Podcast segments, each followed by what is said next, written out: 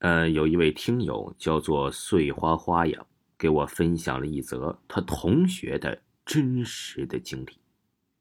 他说呀，他有个同学，他同学今年特别背。今年年初啊，他家里的运气特别的背，先是父亲疲劳驾驶不小心撞到人，然后啊，家里花了很多的钱去赔款，之后他的弟弟，哎，在二月初左右啊，又遇上了一些恐怖的事儿。大概呀，就是在二月初的时候，他的弟弟晚上的时候就模模糊糊的听到自家房子里啊，总是传来一些有人争吵的声音。然后第二天早上起来的时候，呃，就腰酸背痛的。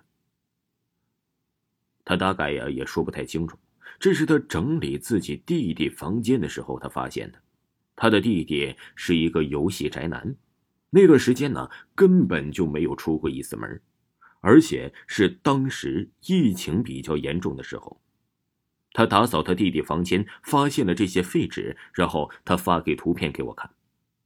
感觉呀，他弟弟好像是在和谁说话一样，整天是疑神疑鬼的。一开始，他的弟弟整个人就是精神不振、神经兮兮的，就感觉有人在周围，一天呢神神叨叨的。一开始，他的家人都不在意，但是到后来，发现事情越来越严重了。他弟弟开始啊，时不时的就是乱涂乱画，这还不算什么。甚至有时候啊，做出了更出格的、令人难以理解的事儿，就是特别符合他年龄做的。然后，因为啊，哎，我们这里是湘西，肯定这神婆啊是比较多。但是去了好几次，然后都没有用。去医院检查，医生得到最后的结果是这神经有点衰弱。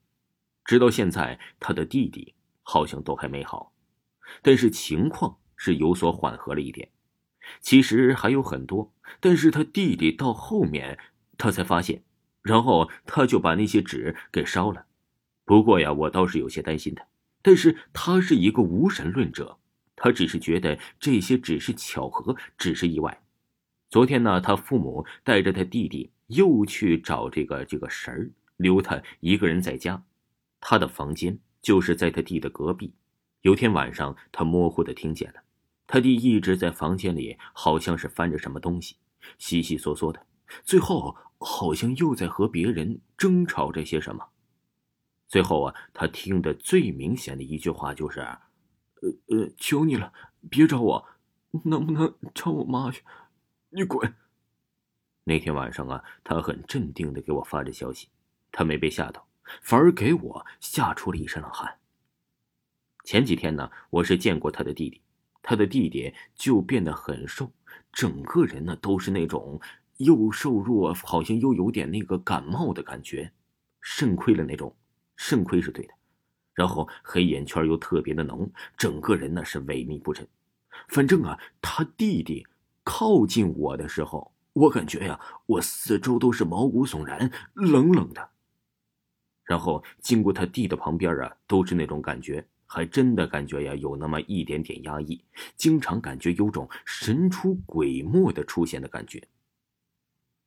在这里也希望听友同学的弟弟身体能够越来越好，运气能够越来越棒。感谢大家的收听。